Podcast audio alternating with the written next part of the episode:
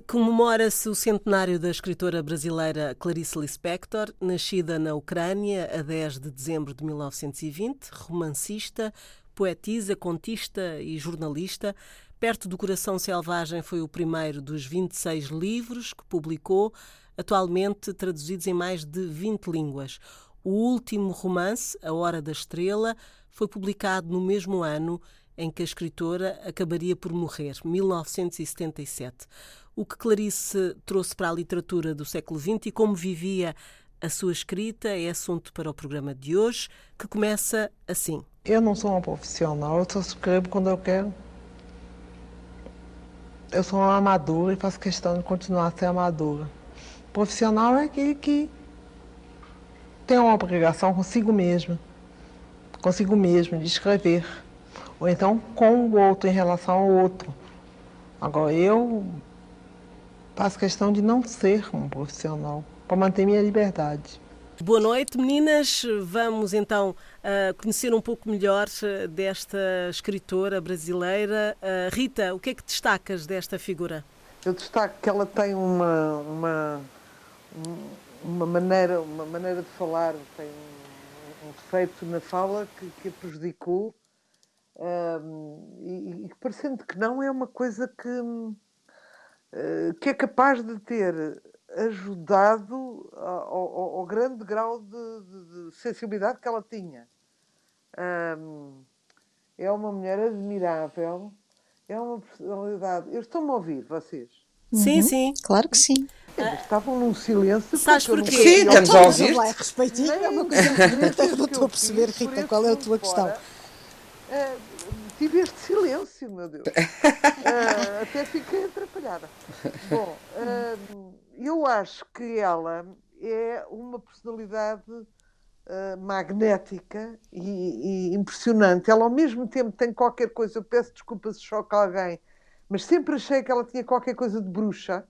Hum. Uh, não foste a única. Uh, qualquer coisa de bruxa e, e é uma mulher de uma, de uma clarividência absolutamente anormal. No último programa falámos de caminhos da linguagem, de inovação da linguagem. Esta mulher é totalmente inovadora, portanto, penso que é um gênio e que fará parte de qualquer canon. Uh, ora, por acaso não sei se estava no canon. No, no, no, no, no, canon, no Harold Bloom, não estava de certeza. Não estava de certeza. Não está, devia estar, são, ainda são 100 pessoas. Deve estar, ele não pode ter ficado indiferente a esta mulher. Hum Uh, e a, que é o que ficou. E, achas que sim? Sim, é, sim. É uma obra, de, a obra dele, tem, o canon dele tem, é de 1994, já devia ter mais que a Clarice uh, lá dentro. Não sei se a Clarice foi tão Como traduzida é que eu assim. Dizer? Eu, eu, eu, eu, vou contar uma história pessoal. Eu, eu falei na Clarice Lispector, à minha filha. Eu penso que estava aqui em casa. A Marta lê muito, lê mais do que eu. E, e então um, ela estava aqui uh, e começou, penso que, a ler os contos ou qualquer coisa que o, que o Francisco Valde tinha mandado na, da Relógio d'Água. Não sei se era uma maçã no escuro, se eram os contos dela. E, e, e via, via completamente, via, via, uma pessoa ser possuída e não conseguir largar, uh, absolutamente fascinada.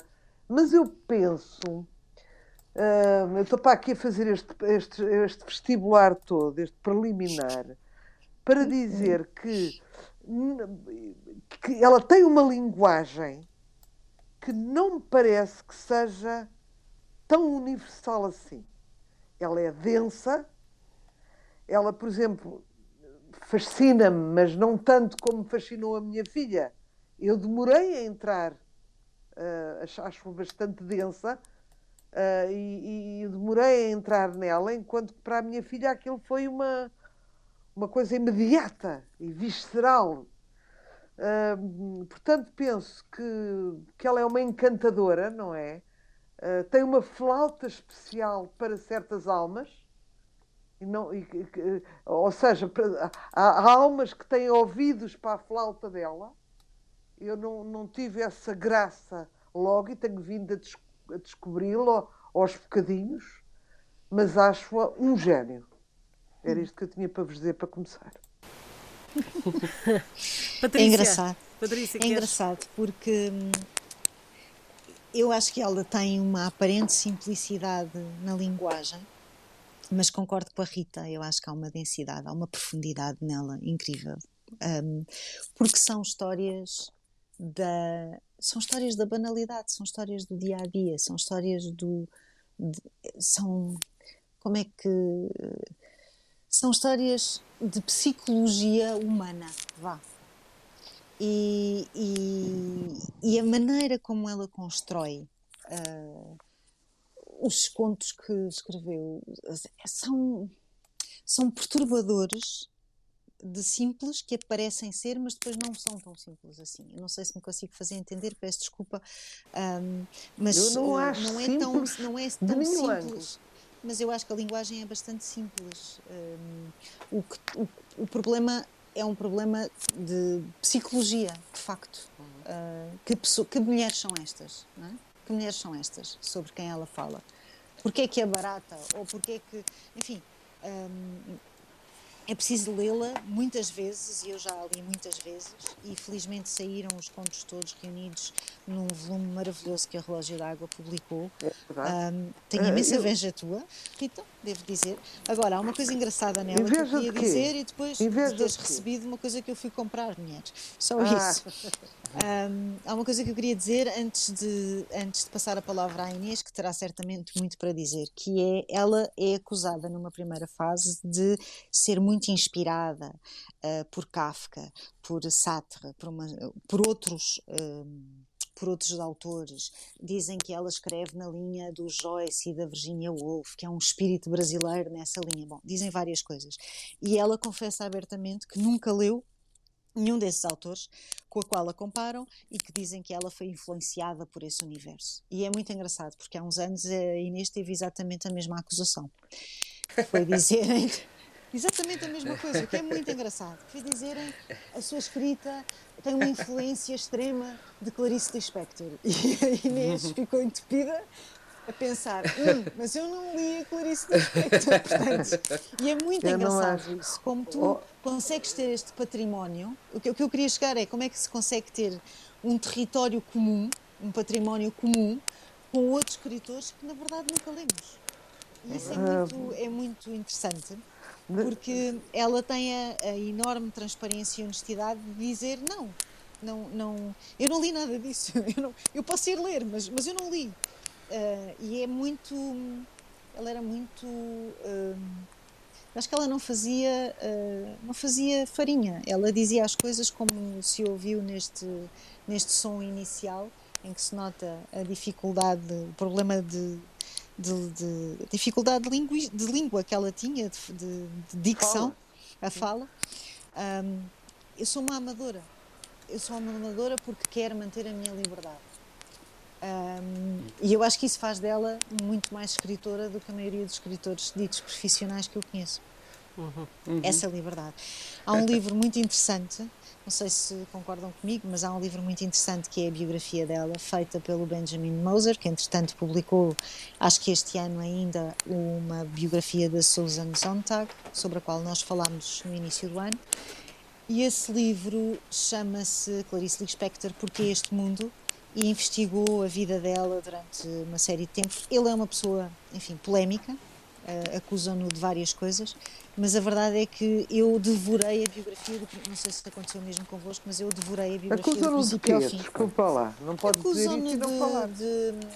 acusam-no, por exemplo, de, de, ir a, de se apropriar de trabalhos de outros eh, estudiosos, vá, ah. chamemos-lhe assim, da literatura e de traduções um, e houve inclusivamente, eu não te consigo dizer exatamente, talvez a Inês se lembre, porque a Inês tem esta memória de elefante que ninguém tem, ah, mas há não, uma académica pouca. especificamente, mas há, lembras-te disto, há uma académica especificamente que escreveu um artigo longuíssimo a explicar todo o trabalho que ela tinha feito e tudo aquilo que ele depois aproveitou ou não aproveitou do trabalho que ela fez, sem a nomear. Portanto, sem lhe agradecer, sem a nomear, sem, sem referir o trabalho dela. Enfim, é aquelas coisas que acontecem na academia. Isso e também que... dá uma boa discussão. Também dá. Porque se ele não a cita, ela pode inspirá-lo, aquilo entrar na, como vitaminas na, na cabeça dele e, hum. e, converter aquilo de outra maneira. Quer dizer, não, não sei se será plágio, mas pronto. Pois, eh, enfim, é só para dizer que existe alguma polémica à volta dele e no caso, por exemplo, da biografia que ele escreveu sobre Susan Sontag, a polémica também foi grande e com, com bastante uh, controvérsia com o filho de Susan Sontag, que renega totalmente a biografia, e até com Annie Leibovitz, que foi, uh, teoricamente, a sua última relação afetiva. Mas pronto, passa a bola à Inês, peço desculpa, se calhar já falei Inês. mais do que não, falaste Tanta coisa, tanta coisa. Inês, mas uh, uh, falando às vezes da dificuldade que é romper uh, com o anonimato, no fundo, ela também teve dificuldade em se dar a conhecer, ou não? Ela não teve propriamente dificuldade em se dar a conhecer, o que, o que foi foi recebida com muita estranheza durante muito tempo e com um espanto, foi, foi recebida com espanto, mas com alguma, eh, com alguma desconfiança inicialmente.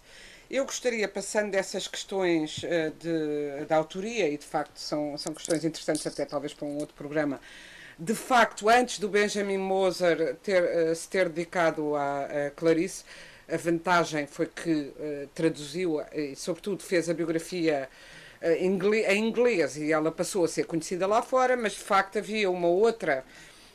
havia já uma biógrafa da Clarice, Nádia Batella, Gottlieb, brasileira, com grande trabalho sobre a Clarice, com uma fotobiografia da Clarice, uh, e que muito do trabalho de pesquisa do, do, de Benjamin Moser já estava de facto feito pela, pela Nádia, isso é incontestável.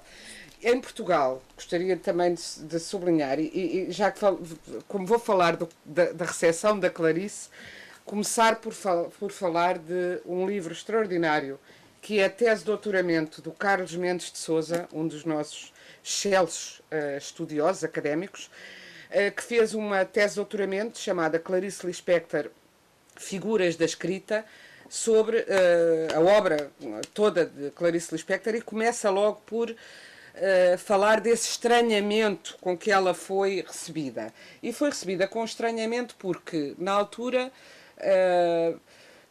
enfim, o Brasil, o Brasil, a literatura brasileira afirmou-se muito a partir da territorialidade do Brasil.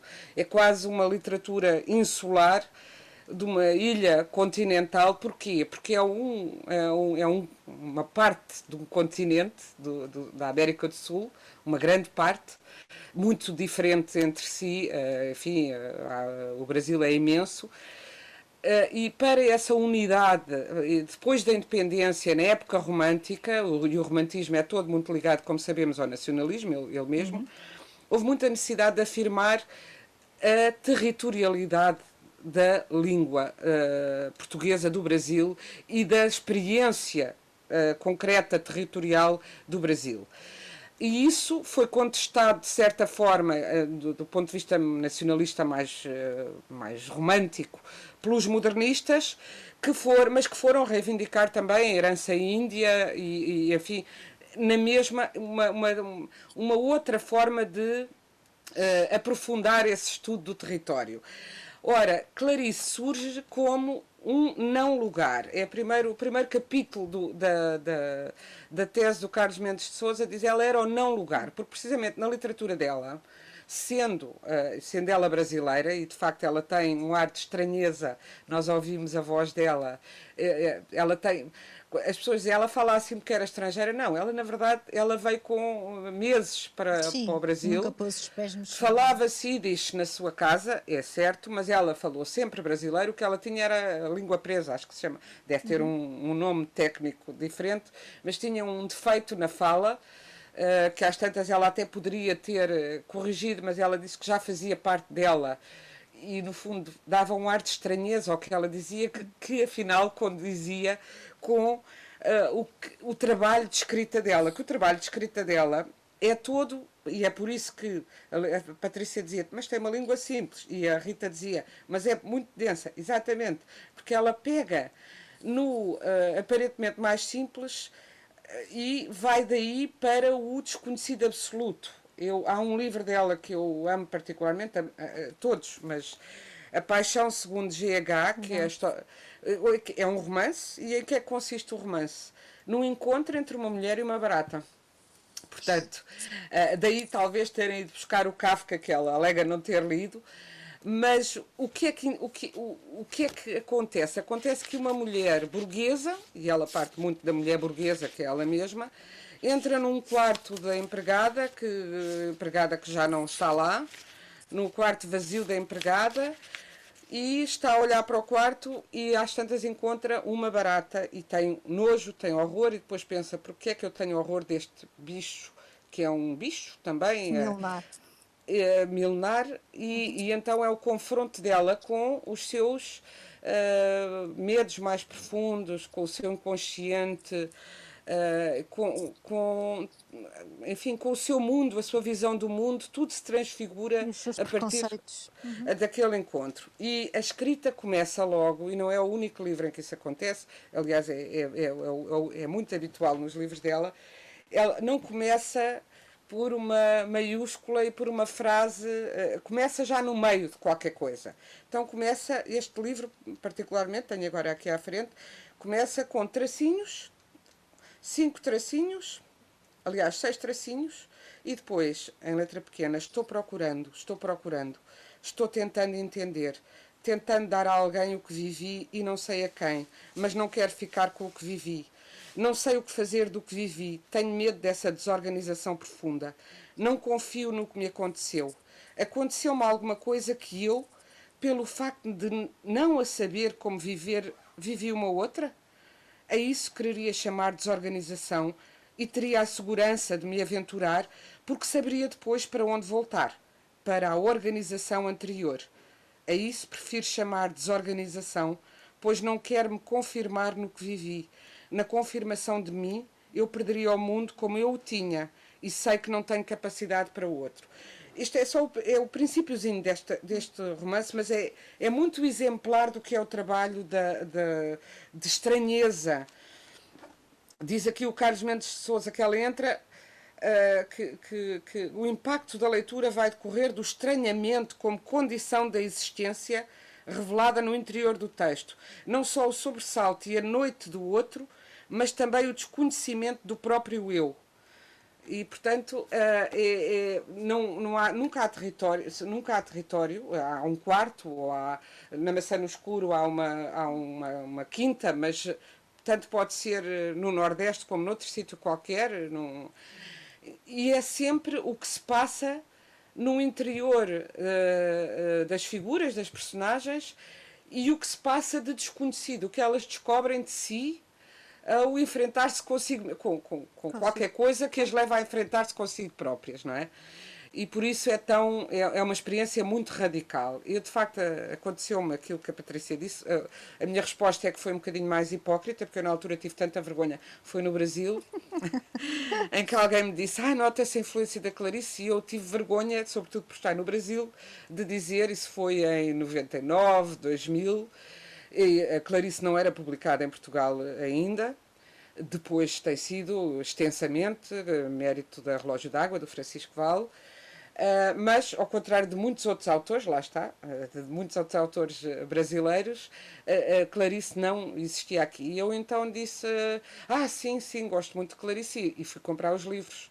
E fiquei, de facto, fascinada. E, na verdade, há a Clarice, aquele estranhamento que, que, que aconteceu no início prolongou-se, porque é um, é um tipo de, de universo que ou se mergulha nele, se cai dentro dele, se aceita estar dentro daquele abismo e se, e, e, e se sai rejuvenescido, revigorado desse abismo, ou, ou se rejeita esse abismo. Uh, e, portanto, há, há, há, os dois tipos de reações em geral. Não há Sim. muito intermédio na, na Clarice. Isso é bom, não é? Eu, eu acho. E Ela, tu agora falaste. Eu, eu não acho. Eu acho que tem a ver. Com, quer dizer, também acho que não é tão evidente tomar, se calhar, tomar eu que fosse mais evidente essa filiação póstuma, mesmo que seja póstuma. De qualquer maneira, é verdade que, passado uns anos, uh, houve uma académica uh, brasileira que fez um, uma tese de doutoramento, a Ângela Laguardia, uh, fez uma tese de doutoramento sobre a Clarice e eu a partir das crónicas, porque curiosamente vinha eu a saber, eu tive durante muitos anos uma crónica no Expresso chamada, ironicamente, Crónica Feminina, e a Clarice também teve uma crónica feminina há muitos anos e, e, a, e a, tese compara essas, essas Isso é crónicas. uma das coisas que eu acho que vale a pena referir, é, é a dimensão jornalística da vida ah, dela. Sim. Porque sim, ela sim. nunca deixou, ela começa por, eh, por estudar Direito, aliás, dizendo inclusivamente que o grande desafio seria mudar o sistema nas penitenciárias, a forma como elas são, bem no Brasil, enfim, não têm exatamente boa reputação, Uhum. Um, e, e, depois eu acho que ela entende a facilidade de escrita que tem como um capital, ou seja, uh, como é que eu vou viver a minha vida? É evidente que ela faz parte da burguesia, é evidente que casa com uh, um tipo que depois uh, é diplomata, Mauri Gorgel Valente, que é um colega universitário dela, Uh, e, e, com quem ela se casa, de quem tem dois filhos e com quem segue para Itália e depois para Berna, salvo erro, e depois para os Estados Unidos até se divorciarem. Um, e ela, mas ela sempre quis ser independente e percebeu que podia ser independente através da escrita. Uh, e isso é fascinante nela. Há, há, um, há, um, não, há dois, existem dois livros no Brasil publicados com as, uh, os textos dela escritos na imprensa e alguns deles são divertidíssimos porque uma pessoa não fica à espera, não está à espera que a grande Clarice Lispector tenha uma crónica sobre o mérito do óleo de ricino no batom, por exemplo. Uh, e isso é muito divertido. É preciso dizer também que ela foi ghostwriter de uma atriz que tinha também uma crónica num jornal. Eu já não me lembro do nome da atriz, confesso-vos. Mas uh, ela foi ghostwriter dessa atriz que tinha uma coluna que se chamava, e se lembro-me, Só para Mulheres. Uhum. E, e ela usou também um pseudónimo, Ellen uhum. Palmer, para escrever uma coisa que se chamava Correio Feminino Feira de Utilidades, que eu penso que é isto que tu estás a falar, não é, Inês? Uh, sim, sim, talvez, talvez fosse Correio Feminino é e não Crónica Feminina, sim. No jornal carioca chamado Correio da Manhã, que eu espero que não tenha nada eu a ver com Eu queria falar, eu estou do dedo levantado. Ai, então vá, levanta, então, levanta. força. Ergue-te, Rita. Não, queria dizer uma coisa muito interessante. Uh, pegar uma coisa muito interessante que, diz, que disse a Inês, em que falou que há pessoas que aceitam a viagem, uh, por vezes, de estranha que um. Uh, que para, para, para, que um escritor as convidam e outras não. E isto tem a ver um bocado com a claustrofobia que cada um sente. eu sinto um bocado de claustrofobia no hum. mundo da Clarice Lispector. Era um ponto que eu deixava. Eh, que não, não, se explica. Para mim, o ar é, é rarefeito. E porquê? Porque quando eu estava a falar que ela era densa, hum. eu não estava a dizer que ela era complicada, nem que a linguagem era complicada. E depois a Patrícia disse: não, mas ela tem uma linguagem simples, com certeza, como todos os génios dizem grandes coisas com as palavras de todos os dias. Ah, mas hum, ela tem muitas ideias, quer dizer, cada linha tem 10 ideias. Pois, tem daquelas, muito subtexto. Tem muito subtexto. E o que é que acontece? Eu sou daquele tipo que há livros inteiros que têm uma ideia, não deixam de ser bons por isso, não é? E que, que vocês querem se lembrar desse livro e lembram-se de uma ideia que está presente nesse livro e que se ergue sobre todas as outras. Uh, a Clarice Lispector não tem isso, porque todas as linhas, cada linha pode ter três ideias. Para, para perfis como o meu, que se, que se embasbacam, começa a pensar numa, é um, é um livro para mim de, as, as páginas são difíceis de passar. Uh, de passar. E talvez seja por isso que eu sinto esta, esta claustrofobia, às tantas começo a, a, começo a dizer isto é difícil. Eu, eu não deixo passar nada, como não deixo passar nada, fico presa. Ficas embrulhada. Fico, fico embrulhada. Enquanto se calhar há, há, há leitores que saltam uh, todas as uh, os atalhos e as, os caminhos que uma só linha ou uma meia dúzia de linhas uh, nos abrem, não é? E eu não, eu fico ali um bocado a enrolar aquilo. Mas essa ideia de, de aceitar ou não aceitar uh, o, o, penoso que é às vezes a leitura de um livro bom é uma coisa muito interessante e que, e que podíamos falar disto um dia, porque a Inês pôs isto muito bem. É, é de facto, e, e a Clarice, eu tenho que corroborar, a Clarice vale todos os tormentos, vale todas as dificuldades. Uh, Sim, mas se for, se, se, se, for muito tormentoso, então não, se calhar não vale a pena. Como, como ela própria te diria isso em relação aos livros que achavam que ela devia ler e que ela não lia, não é? Ou, claro, claro, claro, claro. Ela, Joyce é, é tormentoso, Kafka é, é, tormentoso. São pessoas que. Por exemplo, eu acho muito mais difícil ler o Joyce. Eu tenho dificuldade em ler o, o Joyce, não todo o Joyce, mas o Ulisses particularmente. O Ulisses é E mesmo o Kafka. Uh, devo dizer, enfim, sei que aquilo é importantíssimo, mas essa sensação de agonia que tu estás a descrever, eu te sinto ao ler o Kafka. E na Clarice, por muito que, que seja um universo, como tu dizes e bem, Rita, claustrofóbico e muitas vezes aterrador, é. há qualquer há, para mim a, a, luz que sai, eh, eu acho que, enfim, terei é verdade, é verdade. Terei uma sintonia mais com. A, porque ela escrevia aquilo para se libertar e para, e, para se, e para conseguir viver no cotidiano depois de ter passado por aquilo. E aquilo a mim dá-me uma, uma espécie de euforia, de êxtase.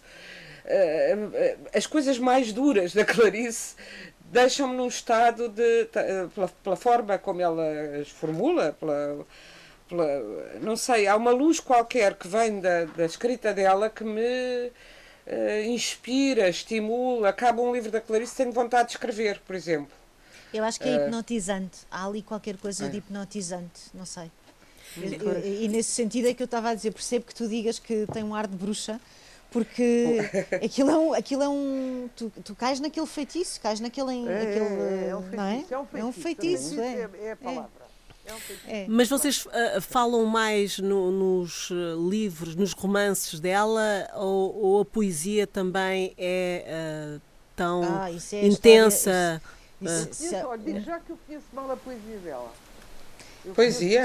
Ela tem pois, poesia? Ela, não, ela é, há uma história.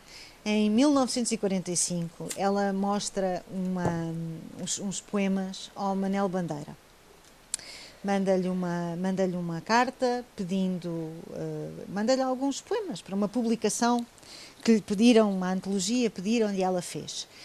E o Manel Bandeira manda-lhe uma carta de volta, isto porque ela está na Europa a acompanhar o marido, que é diplomata, escreve-lhe uma carta criticando uh, ferozmente a poesia. E isto faz com que ela queime os poemas todos.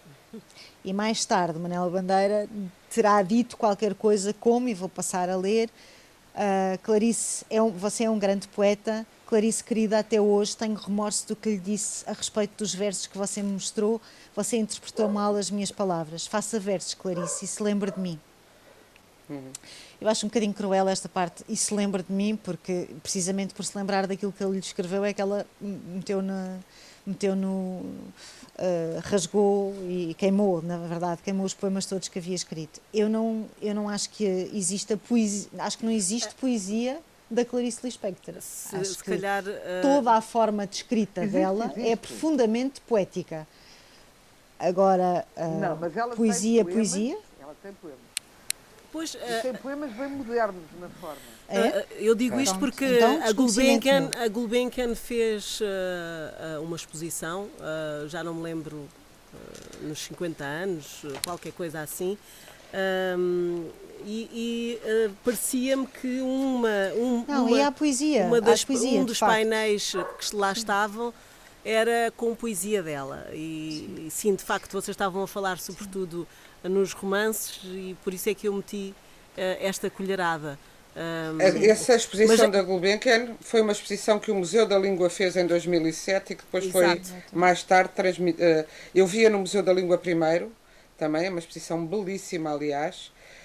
E, não sei se não seriam frases soltas. Ela tem. Ela enfim, tem muitas frases. Nas crónicas dela, e há bocado fiz um, a, a, a, crónica, as crónicas que, que a Angela Laguardia brilhantemente comparou da da, da Clarice com as minhas são de uma antologia que aproveito para recomendar, que se chama A Descoberta do Mundo. Uh, e não essas da, da, da, do Correio Feminino. Uhum. Mas, bom, a, a, semelhança, e ela fala disso alguns, é que, enfim, ela usou ela teve, a certa altura, tinha necessidade de, de escrever para ganhar dinheiro e, portanto, e davam-lhe as páginas femininas e ela podia falar dos batons, mas subvertia e falava, enfim, da natureza humana, da condição humana, falava de, do que lhe apetecia a pretexto desse, eh, como, como aliás aconteceu comigo, também me deram um espaço para falar de mulheres, seja lá isso o que for, e, e eu tentei subverter um bocado isso. Agora, um bocado uh... não, um bocado não, que, chama, que o diretor sempre te disse que, olha, que eu pensei que ia escrever sobre mulheres e afinal, não concordando consigo, não é bem o tema das, das suas crónicas. Olha, Exatamente. Sabe uma coisa, sabe uma coisa? Agora, agora quando a Fernanda estava a dizer da poesia, uhum. uh, eu, se há pessoa a quem eu comparo, cuja, com, cuja, agora, agora estou-me aqui a... Uh, se há, se há poetas com cuja poesia eu comparo com a da Clarice, uh, Clarice é o Pessoa. Vejam lá hum. este, este poema da, da Clarice. A perfeição. O que me tranquiliza é que tudo o que existe, existe com uma precisão absoluta. O que for do tamanho de uma cabeça de alfinete não transborda nem uma fração de milímetro além do tamanho de uma cabeça de alfinete. Bom, isto continua, mas não podia ser a pessoa, Inês? Sim, podia ser é? também o pessoa, sim, sim. A pedra, não pensa que é pedra, diz que é pedra, aquelas todas dele é muito quando, quando ela quer desmontar tudo, não é? E, e noutra também diz o que me interessa é, é, o, é, o, que, é o que há diz qualquer coisa como eu agora não tenho aqui o poema uh, entre o número o que me interessa é o que há entre o número 1 um e o número 2 Uhum. Uh, Sim. Isto eu acho tudo coisas pessoais, acho demandas pessoais, palavras da Raquel. Sim. Ela tem um, uma frase que eu gosto muito, uma, uma resposta que é quando comecei a escrever, que desejava eu atingir? Perguntei ela a si própria. Queria escrever alguma coisa que fosse tranquila e sem modas, alguma coisa como a lembrança de um alto monumento que parece mais alto porque é lembrança, mas queria de passagem ter realmente tocado no monumento. Sinceramente, não sei o que simbolizava para mim a palavra monumento e terminei escrevendo coisas inteiramente diferentes. Ela é muito. Hum, eu, eu não tenho a certeza, ela não tem nenhuma antologia de poesia publicada, eu não, esse, esse texto não, não, da perfeição não identifiquei. Pergunto-me se não seria qualquer coisa como um certo diário ou de uma, ou de uma crónica porque uh, as crónicas dela podiam parecer poemas em prosa, de facto, muitas vezes, não é? Uh, e ela, ela escreveu. É, o que é muito curioso nela é que ela faz uma transmigração, muitas vezes da ficção para a crónica, da crónica para o conto e para, eh, enfim, uma série de registros diários soltos ou ideias soltas, enfim. Ela, ela, ela própria admitiu, houve alguém que às tantas a, a terá acusado, entre aspas, de que, uh, ou terá reparado que ela usava as mesmas frases em, em textos diferentes. Uhum. Sim. E ela, ela não tinha originais, ela ia escrevendo as, as coisas em papéis e perdia-os ou, ou, em cadernos de notas e provavelmente muitas vezes não sabia se aquelas notas já tinha utilizado em alguma coisa ou não. Tinha uma, uma forma. Uma, um, Desorganizada. Um certo, de, oh, a tal desorganização, o tal caos sim. que faz parte, que é o centro da, da, da própria obra dela, não é? Sim. Agora. Hum, sempre uma escrita onde a solidão é muito presente, e ela viveu muito exilada, não só, que ela teve um exílio de raízes logo de início, não é? E é verdade que depois foi uma burguesa casada com um diplomata. O início da vida dela no Brasil não foi fácil e antes disso a, a, a odisseia da família dela que veio fugida de pogroms anti-judaicos na, na, na Ucrânia. Na Ucrânia A mãe dela até terá sido, diz-se, violada num desses uh, ataques. Uh, vieram uh, sem nada, um início de vida difícil, com dificuldades financeiras, mas ao longo da vida ela, ela viveu em muitos países, em vários países europeus e nos Estados Unidos, como mulher de um diplomata, do qual, entretanto, acaba por se divorciar e antes desse, desse, desse, casamento e desse namoro, ela teve uma, uma grande paixão por um escritor que também já agora aproveitamos Sim. para lembrar, porque é um grande escritor brasileiro e não muito conhecido, autor de uma obra-prima chamada Crónica da Casa Assassinada, que é Lúcio Cardoso.